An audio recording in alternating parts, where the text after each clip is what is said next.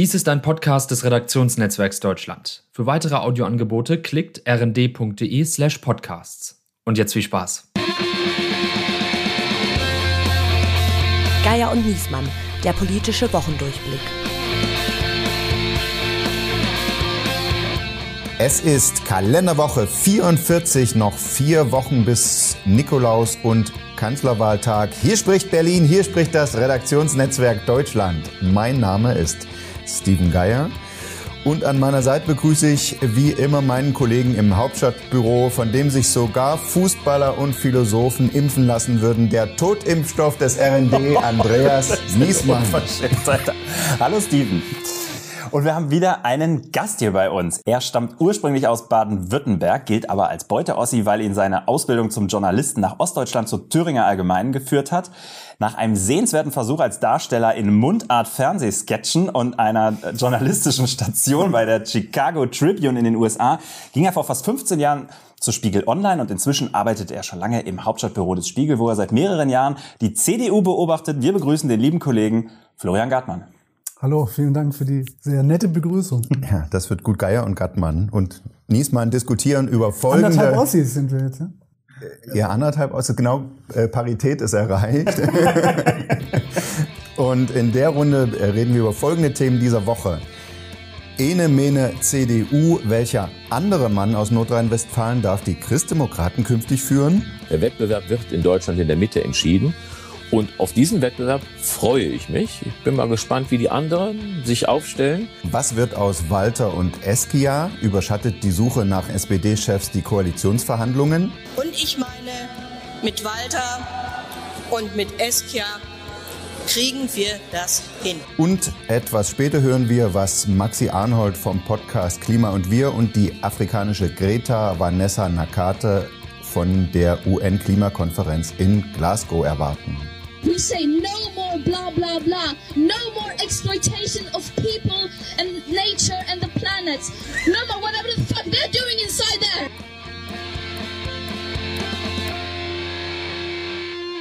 Diese Woche war es soweit, die erste öffentliche Therapiesitzung von Armin Lasche, das erste äh, große Interview nach seiner Wahlniederlage bei der Kollegin Maischberger äh, mit den mit den Worten, die jetzt schon historisch sind. Markus Lasses habe er ihm am Telefon öfter mal zugerufen.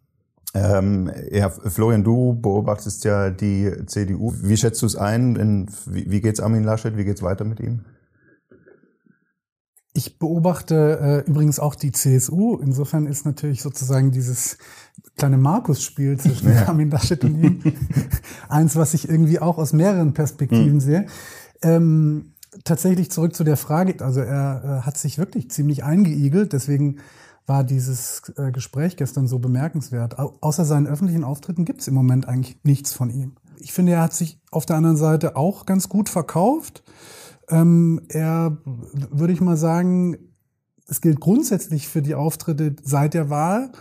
Man fragt sich immer mal, äh, warum ist er nicht vor der Wahl auch schon so aufgetreten? Ne? Also ähm, sozusagen diese, diese Last, die offensichtlich von seinen Schultern auch gefallen ist, nachdem alles in die Binsen gegangen ist, die scheint ihn auch insofern zu erleichtern, dass er einfach offener spricht und mhm. dass er auch klarer spricht und dass er sich auch Sachen traut, die er sich vorher eben nicht getraut hat. Bei mir ging es wie dir. Ich fand den Auftritt irgendwie von ihm auch stark und hab, fand ihn auch von der Tonalität her irgendwie gut und habe mich nachher gefragt, vielleicht ist es aber auch so, dass vor der anderen Folie, vor der er jetzt steht, damals war er möchte gern Kanzler und jetzt ist er tragische Figur, gescheiterter mhm. äh, äh, und quasi Politiker kurz vor der Rente, bewertet man ihn natürlich auch anders. Ne? Also jetzt sind solche Worte damals, also was man damals irgendwie vielleicht als Schwäche interpretiert hätte, es wirkt jetzt auf einmal sehr aufrichtig. Das stimmt. So, ich ne? meine, das ist ja eh das Bemerkenswerte im, im, in der Beurteilung von Politikern, dass plötzlich der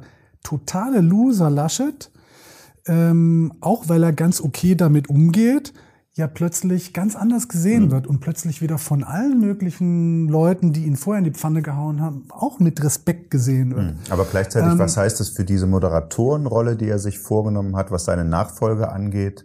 Also da erlebt man ihn jetzt nicht gerade als denjenigen, der da das in der Hand hat, wie es jetzt läuft. Ja gut, das ist sowieso natürlich eine völlig absurde Vorstellung. Also ich meine, das war schon absurd von Annegret Kramp-Karrenbauer, nachdem sie damals angekündigt hatte, ähm, dass sie abtritt, zu sagen, ich moderiere dann meinen Nachfolgeprozess.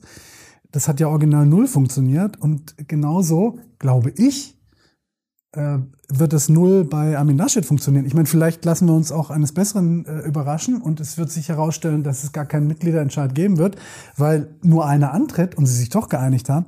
Ich kann es mir aber echt nicht vorstellen. Das wäre ja sein Ziel. Ja? Daran Mhm. arbeitet er. Das war aber auch letztes Mal sein Ziel, als er selber, er hatte das ja auch letztes Mal versucht, die Teamlösung. So ist Für es sich genau. selbst. Und da hatte er zumindest ja einen dann auch mit in sein Team geholt.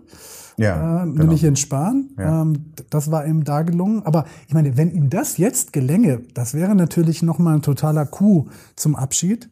Aber ich kann es mir beim besten Willen nicht vorstellen, weil er ja nun tatsächlich in der Partei, ähnlich wie in der Öffentlichkeit, plötzlich wieder an Respekt gewinnt. Das merkt man ja auch bei seinen Auftritten, umjubelt auf dem CDU-Landesparteitag in Nordrhein-Westfalen und auch jetzt bei der Kreisdelegierten, äh, bei der Kreisvorsitzendenkonferenz, die vergangenen Samstag stattfand, hat man ihn offensichtlich auch. Irgendwie warmer Applaus und so weiter und so fort. Er hat aber natürlich trotzdem überhaupt keine Autorität mehr. Er hat ja einfach nichts mehr zu melden. Ja? Er sitzt da halt jetzt noch bis zum 22. Januar voraussichtlich. Genau, das ist das war's das. Datum, an dem der Parteitag stattfinden soll, der dann entweder das Mitgliedervotum sozusagen umsetzen müsste oder eine eigene Entscheidung äh, trifft. Jedenfalls wird es dann einen neuen CDU-Chef geben. ne? Genau, also wenn nicht äh, äh, Corona-bedingt äh, irgendwas passiert und der. Termin nicht zu halten ist, A Déjà-vu all over again. Genau, dann wird am 22. äh, Januar in jedem Fall ein neuer CDU-Vorsitzender oder, kann ja auch theoretisch immer noch passieren, eine neue CDU-Vorsitzende gewählt Ich wollte jetzt gerade schon sagen, das eine ist sicher, es wird ein Kerl, aber Ja, also bisher ähm, irgendwie ist ja die potenzielle Auswahl zwischen fünf katholischen Männern aus Nordrhein-Westfalen. Sag's mal fürs Protokoll. Merz, Röttgen, Spahn, Linnem- Brinkhaus, Linnemann. Brinkhaus und Linnemann. Genau. Alle fünf katholisch, alle aus Nordrhein-Westfalen. Ähm, zumindest nicht nur Westfalen, sondern auch Rheinländer. Aber ansonsten ist es doch eine sehr homogene Gruppe. jetzt muss man sagen, katholische Männer aus Westfalen, dagegen ist nichts zu sagen. Ja, also Ja, das sagst du jetzt als Betroffener. Aber es ist du schon kannst dich ja dieser. Selbsthilfegruppe anschließen. Da. Zumal Aber- der neue nordrhein-westfälische Ministerpräsident auch ein katholischer Mann aus Westfalen ist. ja, das ist ein Erfolgsmodell. Der übrigens aus dem gleichen Kreisverband wie Jens Spahn kommt und eng Ja. mit ihm befreundet ist. Ah, Das wusste Wüst- ich nicht. Henrik Wüst, Wüst und Jens ja. Spahn, um jetzt mal Los. ein bisschen aus dem Ja? äh, Unionsnähkästchen zu plaudern. Henrik Wüst und äh, Jens Spahn stammen beide aus dem Kreisverband Borken bei Münster und ähm, haben sich im Grunde genommen äh, irgendwann mal blutsbrüderhaft versprochen. Wir machen beide Karriere. Der Borkenpakt. Der Borken. Aber äh, Jens Spahn macht Karriere im Bund und Henrik Wüst macht Karriere im Land. Und äh, Ah. das äh, hat bisher ja halbwegs funktioniert. War dieses, äh, wurde dieser Borkenpakt noch vor dieser Rente-Rüttgers-Geschichte geschlossen? Weißt du das? Schon lange vorher. Lange also vorher. wirklich, äh, ich, ich kann es jetzt nicht Ja, ja, aufs aha. Jahr datieren, aber als sie beide interessant. äh, junge JU-Leute waren. weil das ist ja, bei Wüsts Karriere war ja nun wirklich schon am Ende. Das Ganz genau. Also das ist ja das Interessante, dass k- kurzer Sidestep, dass, dass ja plötzlich auch sozusagen wer führt und wer folgt, sich bei denen im Moment umzudrehen scheint. Ne? Weil wenn Jens Spahn nicht als CDU-Chef antritt, dann ist er erstmal einer von vielen.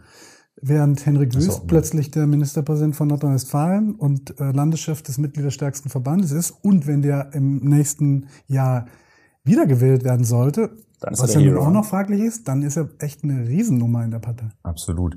Äh, und jetzt sag mal, als, als letztes äh, skizzieren wir doch mal, wie könnte diese einvernehmliche Lösung ohne Mitgliedervotum aussehen? Eigentlich doch nur, wenn Friedrich Merz das schafft, was man ja jetzt hört, dass er versucht, hinter sich oder um sich äh, diese Teamlösung zu bilden. Also er als neuer Chef, man hört, er hat irgendwie sogar mit Röttgen schon gesprochen, ob der mit ihm einen Deal eingehen würde. Ne? Also sozusagen auf dem Papier äh, mit viel Fantasie würde das dann so aussehen: Friedrich Merz wird Vorsitzender.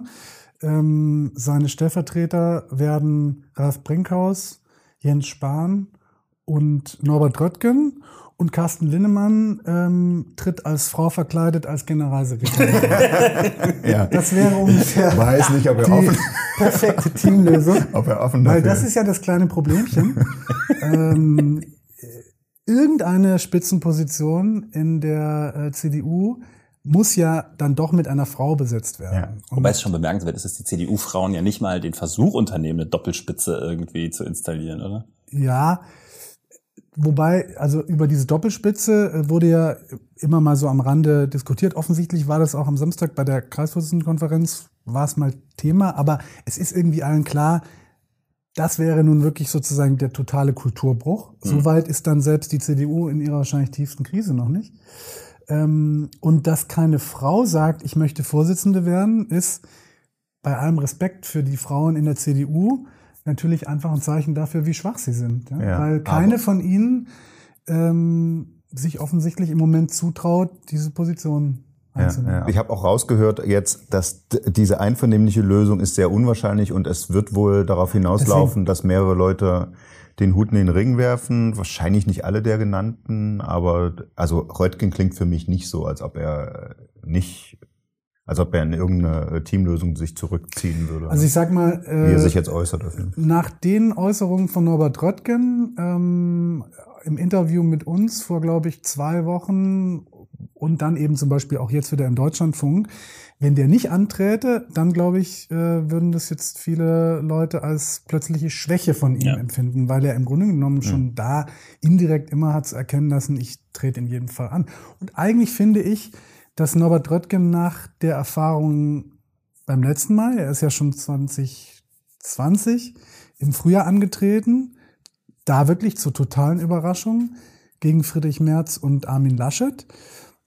Und er hat nur davon profitiert, weil er war bis dahin irgendwie ein, äh, angesehener. Außenpolitiker und plötzlich war er einer, der um Platz eins mitspielt.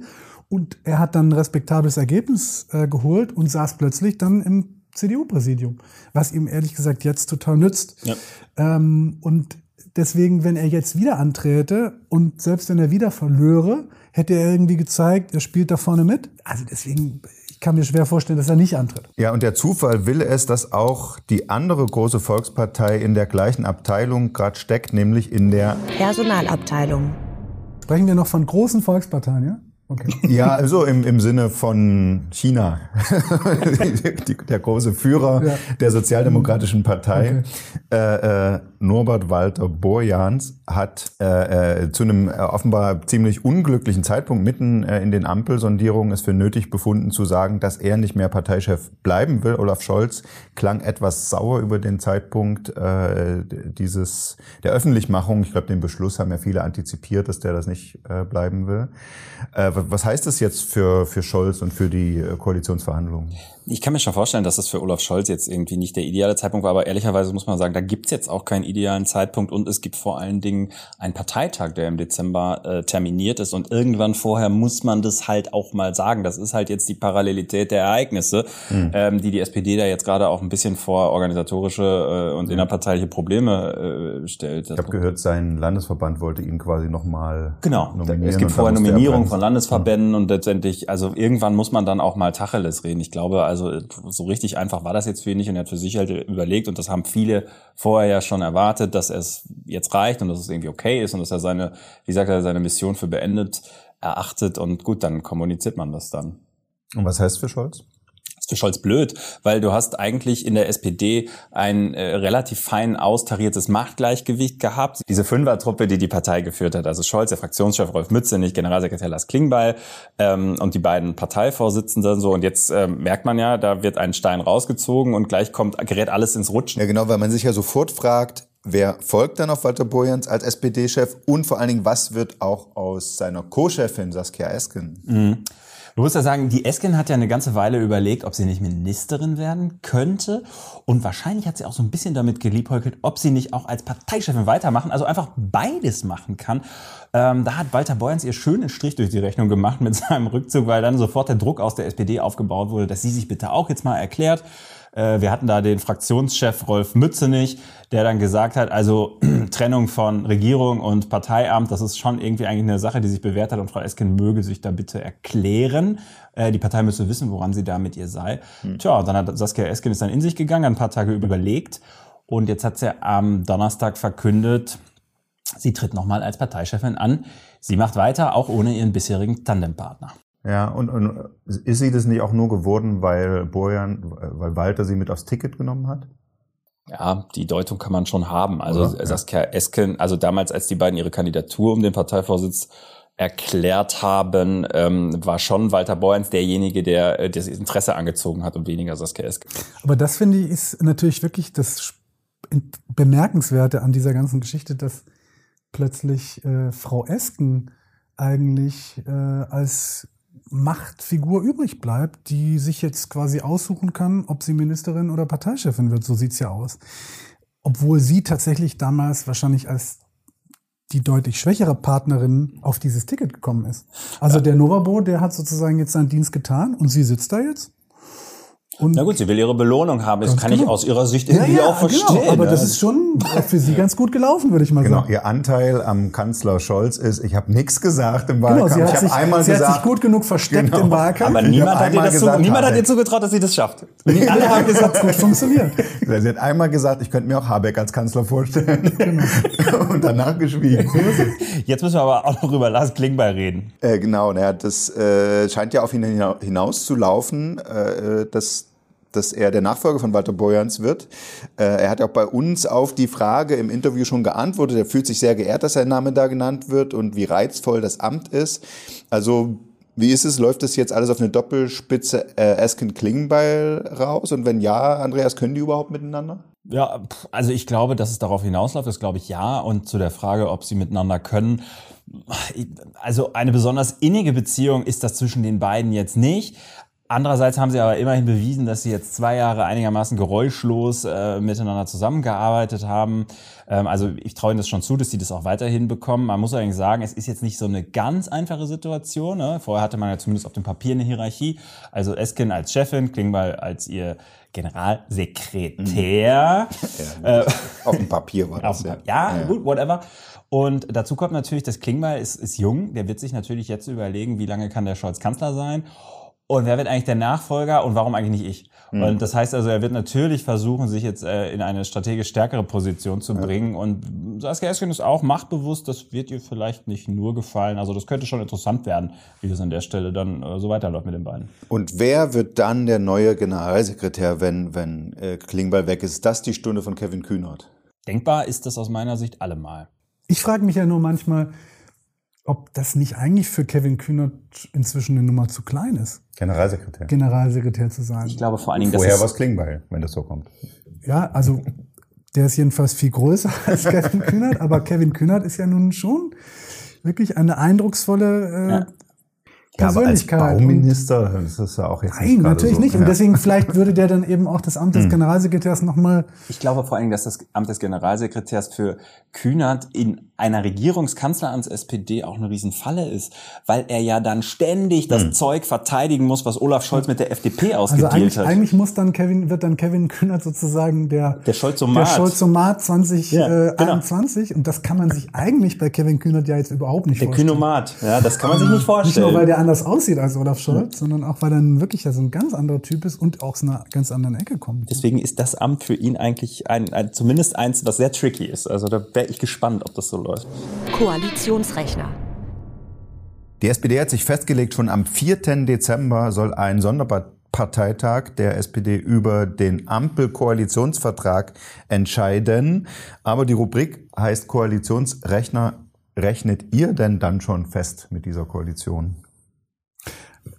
Also ich halte das ja äh, für ambitioniert. Andererseits ist das ja die designierte Koalition der Liebe und Harmonie, in der alles auf wundersame Weise ineinander zu fließen scheint. Und ist verrückt, ne? Äh, vielleicht äh, ist sozusagen.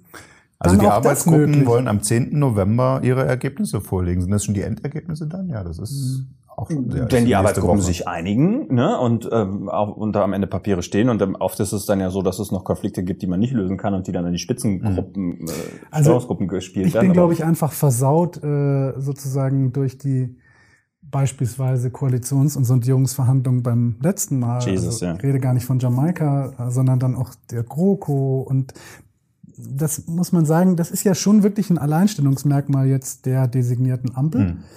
Sozusagen dieser ganz andere Ansatz, dieser, dieser Ansatz von wegen gegenseitiger Respekt und ich habe mich jetzt drüber lustig gemacht, äh, weil ich dem Ganzen noch nicht so ganz traue, aber Hm. das Narrativ ist ja tatsächlich ein ganz anderes als bisher. Da sind sozusagen drei Parteien, die wirklich jetzt versuchen klarzumachen, das ist eigentlich eine Art von Projekt, das wir Ja. vorhaben. Es ist sogar offenbar schon wieder die Rede davon, das wird auf zwei Legislaturen gleich angelegt. Also kein Vergleich sozusagen zu den hingewurschtelten Koalitionen, die wir eigentlich die letzten, muss man sagen, 16 Jahre hatten. Fast immer irgendwelche Notkoalitionen. Ja, man muss sagen, bei Rot-Grün war es das letzte Mal, als es so schnell ging. Also Na, die Frage ist, irgendwann, irgendwann werden natürlich Konflikte kommen. Ich meine, die werden spätestens in der letzten Nacht kommen, wenn es nämlich um die Frage geht, wer welches Ministerium kriegt. Ich meine, da deutet sich ja nun schon der Kampf um das Finanzministerium. Aber das denken die ja die ganze Zeit schon mit. Also so naiv sind die ja nicht, dass die ganze Zeit Also Harmonie ich, ist. Ich, ich glaube, das ist, also die- versuchen uns natürlich auch so ein bisschen irgendwie äh, was vorzuspielen. Genauso wie Olaf Scholz natürlich jetzt merkt, dass Konflikte automatisch dann auftreten, wenn einfach Dinge in Bewegung kommen, wie jemand sagt plötzlich, ich will nicht mehr Parteichef werden und plötzlich sozusagen geht ein Puzzle los. Klar. Genauso, glaube ich, gibt es einfach bestimmte harte Verteilungsfragen. Da können die zehnmal sagen, das denken wir jetzt schon mit. Ich glaube nicht, dass das so funktioniert, sondern das schieben die genauso, wie andere Koalitionen das auch gemacht haben, vor sich her. Und dann wird irgendwann wird mal ein harter Konflikt kommen und dann müssen sie es halt klären. Hm. Na, ich, mein Eindruck ist ja, äh, alles, was bisher schon äh, gesagt wurde, was passiert, kann man drunter schreiben, da hat die FDP sich durchgesetzt. Also EEG-Umlage soll abgeschafft werden. Gut, das hatten die anderen Das wollte die vorher SPD auch. hatten die anderen auch schon vorher gesagt, aber das ist auf jeden Fall auch was, ähm, was die FDP freut. So, dann stand in diesem Sondierungspapier, umweltschädliche Subventionen sollen abgebaut werden. Das erzählen die Grünen seit äh, 20 Jahren. Da hat die FDP unterschrieben in diesem Sondierungspapier und jetzt kommt raus, die Pendlerpauschale ist wahrscheinlich nicht betroffen. Dieselprivileg auch nicht. Diesel, so, das, Gut, aber so, da würde da ich jetzt freut zum sich die Beispiel, FDP. zum Beispiel einwerfen, Ja. ganz zentraler Punkt für die FDP war doch, wir gehen nur in eine Koalition, wenn es Steuererleichterungen gibt. Und von denen ist doch keine Rede mehr. Nee, zumindest gibt's aber keine Erhöhungen. Ja gut, Und das so, ist jetzt das ist so sozusagen als schon ersten ein Schritt, freundliches äh, Pro-FDP-Narrativ. Also da finde ich, könnte man natürlich als klassischer FDP-Wähler schon mal sagen, da bin ich jetzt aber sehr enttäuscht. Aber als kleinste von den drei Dass Partnern, alle beiden anderen wollten sie erhöhen. Und Soli. Soli, Das ist ein ein Riesenwahlkampfthema. Genau. Ja, zumal das ja so ein besser verdienten Thema ist. Ne? Und das ist dann für die Also- FDP nicht ohne. Ja, ja, das ist klar. Also ich glaube auch, ich, ich würde auch nicht sagen, dass sie sich überall durchgesetzt haben. Sie stehen, ich, ich finde, sie haben gemessen an ihrer Größe viel durchgesetzt. So meine ich. Aber ähm, ja, am Ende wird man dann sehen. Ne? Mhm. Und äh, genau, wir haben ja noch nichts gehört von den richtigen äh, Knack, also von den richtig fiesen Fragen, also die äh, Das, das wollte ich ja Migration auch zum damit Beispiel, nochmal sagen. ja. Sie haben ja im Grunde genommen die, die richtigen Entscheidungen haben Sie ja, ich glaube nicht nur, dass Sie nicht drüber sprechen, sondern Sie haben sie auch noch gar nicht getroffen. Sie schieben im Grunde genommen das ganze harte Zeug doch auch vor sich her, wie man es übrigens immer in Koalitionsverhandlungen macht. Und deswegen irgendwann kommen die auf den Tisch und dann bin ich mal gespannt. Und wenn sie es dann trotzdem schaffen, sozusagen diesen, diesen Ton beizubehalten, dieses sozusagen empathische, respektvolle Miteinander, dann glaube ich, müssen wir alle sozusagen kollektiv sagen, okay, Chapeau. Was ich witzig finde, ist, wie sich die Vorzeichen verkehrt haben. Früher war es immer, also bei den ähm, GroKo-Verhandlungen war es ja immer die SPD, die darauf beharrt hat, alles schriftlich festzuhalten und zu fixieren und die Union auf möglichst viele Zusagen irgendwie schriftlich festzulegen. Und diesmal eine der wenigen Sachen, die man hört, ist es offenbar so, dass die SPD dafür ist, alles möglichst vage zu halten, ja, ähm, und die kleinen Parteien wollen jetzt halt es möglichst konkret haben. Da merkt man dann schon, na klar, wer den Kanzler stellt, der sitzt am Ende dann doch an einem sehr langen Hebel, weil er vieles blockieren oder beschleunigen kann, je nachdem, wie es ihm gerade passt. Äh, Und da hoffen die Sozialdemokraten natürlich gerade drauf, dass das jetzt ihr Ding ist. Die offene Rechnung.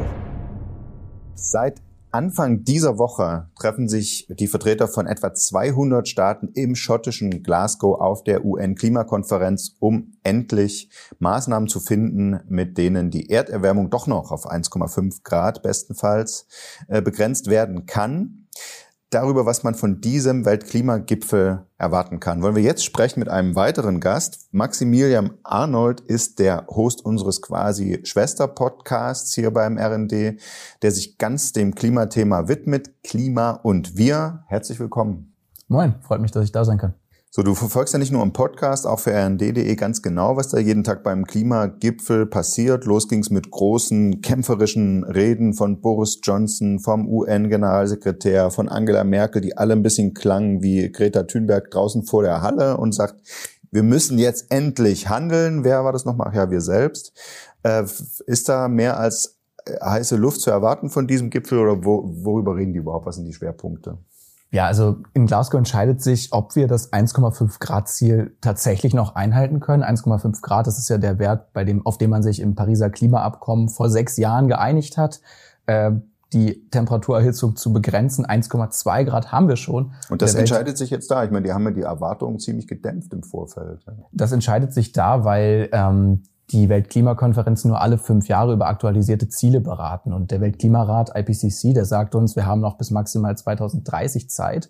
Wenn man jetzt also davon ausgeht, die treten das nächste Mal in fünf Jahren, die tagen natürlich jährlich, aber die treten das nächste Mal mit diesen aktualisierten Zielen äh, zusammen in fünf Jahren, dann reicht das nicht aus. Hm. Also in Glasgow geht es darum, bis 2030 konkrete Maßnahmen zu vereinbaren detaillierte Regeln aufzustellen für die Emissionsreduktion untereinander, für den Handel. Und drittens, da sehe ich den Schwerpunkt, die Klimafinanzierung. Also bis 2020 sollten schon jährlich 100 Milliarden für Schwellen- und Entwicklungsländer bereitgestellt werden. Das ist nie erfolgt. 80 Milliarden waren es 2019 immerhin, reicht aber überhaupt nicht.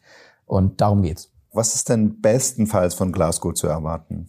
Ähm, dass sich die Welt nicht bis zum Ende des Jahrhunderts auf 2,7 Grad erhitzt. Also ähm, ich muss aber ehrlich gestehen, dass ich da wenig optimistisch bin, weil dann jetzt ja, wenn man sieht, dass äh, Xi und auch Putin der Konferenz von vornherein fernbleiben, da irgendwie ja wenig Hoffnung besteht. Ich glaube, am Ende bleibt nur die Option, dass Deutschland vorangehen muss. Ja, jetzt gibt's natürlich viele Leute, die sagen, Deutschland 2% CO2-Ausstoß der Welt, etwa 1% der Weltbevölkerung, ich glaube 1,1% oder irgendwie sowas roundabout. Also Deutschland ist für zwei Prozent der weltweiten Emissionen verantwortlich. Genau, und stellt etwa ein Prozent der Weltbevölkerung, so ganz grob die Zahlen, jetzt nagel mich hier nicht auf die Nachkommastellen fest. Ähm, Gibt es natürlich viele Leute, die sagen, naja, wir alleine werden es nicht retten. Ja, die Frage ist ja, was wäre, wenn alle Länder das sagen würden? Also zum Beispiel China mit seinen 28 Prozent Anteil an den globalen Emissionen, die könnten ja einfach einen Trick anwenden und sich aufteilen in ganz, ganz viele kleine Provinzen, alle so ungefähr von der Größe Deutschlands und die würden dann alle zwei Prozent emittieren. Was ich damit sagen will, es geht überhaupt nicht um Länderranking, sondern um den realen CO2-Ausstoß pro Kopf. Und der ist eben in Deutschland mit über 11 Tonnen wesentlich höher als zum Beispiel in China. Und äh, dazu kommt eben auch noch die historische Dimension. Also Deutschland ist der sechstgrößte Emittent von Kohlendioxid historisch, was die kumulierten CO2-Emissionen angeht. 88 Gigatonnen, Giga heißt Milliarde, die wir in die Luft gepustet haben. Und ich kann jedes Land da verstehen, das sagt, na okay, ihr habt die Ausbeutung fossiler Energien äh, für den Aufbau eures Wohlstands genutzt und uns soll das jetzt verwehrt bleiben. Also beson genau, besonders gekniffen ist natürlich irgendwie Afrika, die jetzt mit über 50 Staaten nur zwei Prozent oder drei Prozent äh, Anteile haben, die aber die ganzen Folgen am, am schlimmsten mitzuspüren haben, was die Erderwärmung angeht. Und darüber hast du ja in der aktuellen Folge von Klima und Wir äh, gesprochen, Maxi.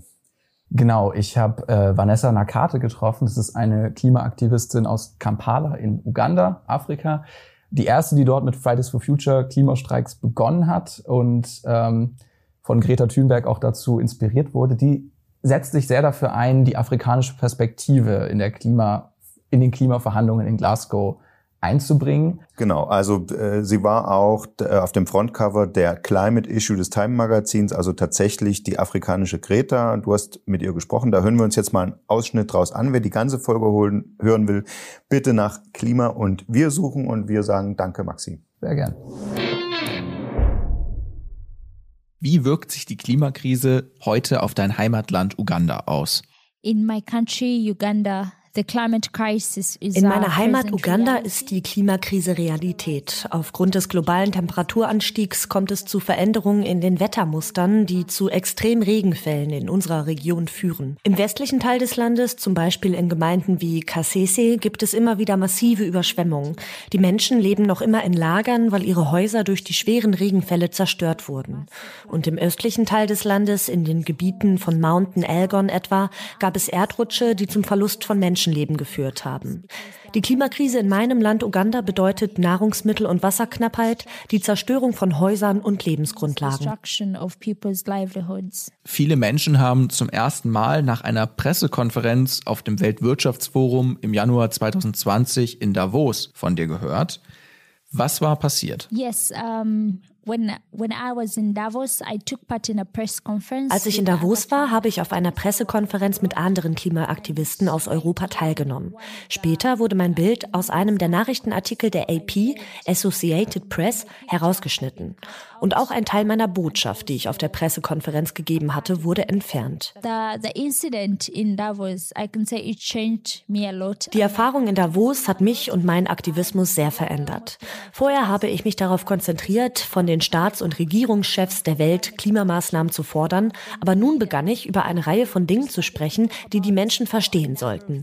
Die Überschneidung der meisten dieser Themen wie Rassismus und Klimagerechtigkeit, Gleichstellung der Geschlechter und Klimagerechtigkeit, Armutsbekämpfung und Klimagerechtigkeit. Lass mich nochmal spezifischer fragen, wie hängt die Klimakrise mit Rassismus zusammen? You know, like die Menschen im globalen Süden haben die Klimakrise nicht verursacht, aber sie sind mit den schwersten Auswirkungen des Klimawandels konfrontiert. Das ist die grausame Realität der Klimakrise. Es sind diese Gemeinschaften, die aus der Klimakomposition ausgelöscht werden. Es sind diese Gemeinschaften, die nicht in der Lage sind, ihre Geschichten zu erzählen und über ihre Erfahrungen zu sprechen. Übrigens sind das nicht nur Schwarze oder Indigene im globalen Süden. Auch in den USA oder England sehen wir, wie People of Color neben Kohlekraftwerken wohnen unmittelbar Wasserverschmutzung oder noch mehr Luftverschmutzung ausgesetzt sind. Die am stärksten betroffenen Menschen sind Schwarze, Indigene und People of Color. Plot Twist der Woche. Das letzte Mal, als wir es gecheckt haben, äh, lief die Debatte so, kostenlose Corona-Tests werden abgeschafft, Impfzentren werden dicht gemacht, äh, in vielen Bundesländern fällt die Maskenpflicht an den Schulen weg. Äh, und wir haben uns gefreut, dass es keine Corona-MPKs mehr gab. Die große Debatte war um den Freedom Day. Äh, heute oder zur Zeit ist es so, die Neuinfektionen sind auf Rekordniveau bei Corona. Und äh, im, im Prinzip alles, was ich gerade gesagt habe, gibt's jetzt Stimmen, die das Gegenteil verlangen. Also Habeck will die kostenlosen Tests zurück, Jens Spahn will die Impfzentren wieder öffnen, macht massiv Werbung für die dritte Impfung, die Boosterimpfung für alle, nicht nur ab 70, wie es jetzt gerade so der Stand ist. Und wir reden über eine Impfpflicht, zumindest für Pflegekräfte. Ist es wirklich so, dass wir zum zweiten Mal den Fehler gemacht haben, vor dem Winter ewig zu denken, das wird schon schiefgehen? Ich finde diese, äh, dieses Narrativ von wegen, äh, das ist sozusagen ein Déjà-vu und jetzt passiert es wie letzten Herbst. Da würde ich einfach mal dagegen setzen, also das stimmt so nicht, weil wir haben jetzt eine hohe Impfquote. Die einzigen, die, wenn sie es also die einzigen, die sich im Moment nicht geimpft haben, selbst wenn sie es wollten, sind die unter Zwölfjährigen. Das ist tatsächlich ein Problem. Das weiß mhm. jeder von uns, der Kinder in dem Alter hat, die eben im Moment in die Schulen und die Kitas gehen. Aber ansonsten, der Unterschied zum letzten Jahr ist, wir haben teilweise Impfquoten von 70, 80 Prozent in manchen Bundesländern. Und das schützt uns natürlich ja. schon erstmal massiv.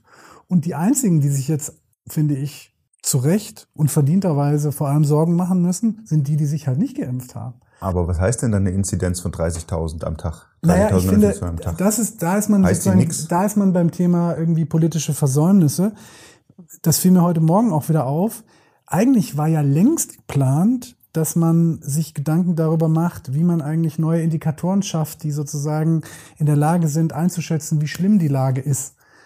Da war ja tausendmal davon gesprochen worden. Mhm weil man ja der Meinung war, die Infektionen alleine sind eigentlich kein Maßstab mehr, wenn man gleichzeitig diese hohen Impfquoten hat. in Wahrheit haben wir aber immer noch nichts anderes. Ja? Na, man hört die Hospitalisierungsrate schon. Ja, aber, aber, da, aber ist das halt ist sozusagen, es gibt keine Formel. Ja, und genau. das hätte man natürlich längst machen müssen. Ja? Also das ist, das ist, glaube ich, verpasst worden, weil man irgendwie immer Angst hatte, dass man dann vielleicht damit wieder in eine falsche Richtung rennt. Aber das finde ich ist in Teilen schon auch ja. politisches Versagen von Kanzleramt und Bundesgesundheitsministerium. Das wäre ich finde, ich finde aber auch ein Versagen, dass äh, die, die Boosterimpfung, die dritte Impfung, für die, die es wollen, also ich finde die ganzen Kämpfe um die 15 Prozent, die nicht, sich nicht impfen lassen wollen, kann man führen, aber äh, muss auch irgendwie mal gucken, wohin man seine Energie lenkt. Vielleicht sollte man sie dahin lenken, wie es ja in Israel ist. Dort gilt jetzt, weil die ja von dran waren, erst der zum dritten Mal geimpfte als durchgeimpft. Vielleicht hätten, hätte die Politik die Weichen schon längst so stellen müssen, ne, dass wir das anstreben. Es wird ja darauf hinauslaufen, dass wir uns alle ein drittes Mal impfen. Ja, das denke ich auch. Und äh, eigentlich ahnen das gerade auch alle. Und die Studien äh, weisen ja auch alle darauf hin, dass das irgendwie Sinn macht, also die man kennt. Und gleichzeitig hast du eine STIKO, die sagt, buh, also ob das jetzt auf Deutschland übertragbar ist und da müssen wir ja, noch genau. mal warten. Und ob da jetzt auch wieder Israeli wirklich genauso gebaut ist wie der Deutsche, da müssen wir noch ein paar Studien wälzen. Und, da, und dadurch kommt auch wieder eine Unsicherheit in die Debatte, die so überflüssig ist. Aber was bei äh, Florian gerade angeklungen ist, würde ich unter, unterschreiben. Also in dem Moment, wo wir die Impfung auch für Kinder haben, und das deutet sich ja auch an, dass da im, äh, noch in diesem Jahr möglicherweise eine Entscheidung fällt. Und wir es hinkriegen, auch die unter Zwölfjährigen zu impfen. Dann kommen wir, glaube ich, irgendwann zu einem Zeitpunkt, wo wir sagen müssen, jetzt sind alle, die es wollen, geschützt. Und dann müssen wir vielleicht den Rest des Krankheitsrisikos für alle anderen auch in Kauf nehmen und mhm. sagen, dann ist mhm. das jetzt eben so. Also vielleicht noch mal in anderen Worten, ich, ich will einfach sozusagen, oder ich wehre mich gegen diesen super pessimistischen Blick und dieses Narrativ, jetzt sind wir irgendwie wieder total in der Scheiße. Also ich finde, alleine wegen der Psychohygiene und äh, irgendwie so wäre es eigentlich gut, wenn man, wenn man da sozusagen vielleicht ein bisschen differenzierteren ja. Blick hat. Ich finde es richtig, sozusagen wachsam zu sein und auch alles zu tun, damit das möglichst gut funktioniert. Aber es ist schon deutlich besser als letzten Herbst. Das ja. muss man einfach mal zur Kenntnis nehmen. Es ist nicht der letzte Herbst. Ja. Und es gibt ja auch immer diese Debatte, warum interessiert die Leute jetzt nicht? Die Inzidenz steigt und so und äh, ne, die, die Egalstimmung in der Gesellschaft. Und dann wird, werden, wird groß diskutiert, woran liegt das eigentlich? Naja, ich kann es nur von mir sagen und ich mutmaße, dass es den allermeisten Leuten so geht. Wenn man selber geimpft ist, sieht man die Gefahr halt für sich auch zu Recht viel geringer als vorher. Man fühlt so, sich einfach man sicherer. Fühlt sich sicherer. Deswegen kann man ja nur sagen zu jedem Nicht-Geimpften, lass dich impfen. Ja. Und wenn du es nicht tust, bist du einfach ein Trottel. Aber so, der große also, Faktor sind tatsächlich die Kinder, weil das ist das, wo man sich dann doch unwohl fühlt das tatsächlich. Das stimmt. Und äh, ich freue mich auf die Debatten, wenn die Impfungen unter zwölf freigegeben sind. Da werden wir alle journalistisch noch viel mit zu tun ja, haben. Und bei uns im Podcast sind Sie vorne mit dabei, wenn diese Debatte losgeht. Deswegen äh, folgen Sie uns, abonnieren Sie uns, kommen Sie zurück. Wir bedanken uns an dieser Stelle bei den Hörern, bei Dennis Pützig und Alice Mecke vom Audioteam und natürlich vor allem bei Florian Gattmann. Vielen Dank, hat viel Spaß gemacht. Danke dir. Bis nächste Woche. Tschüss. Tschüss.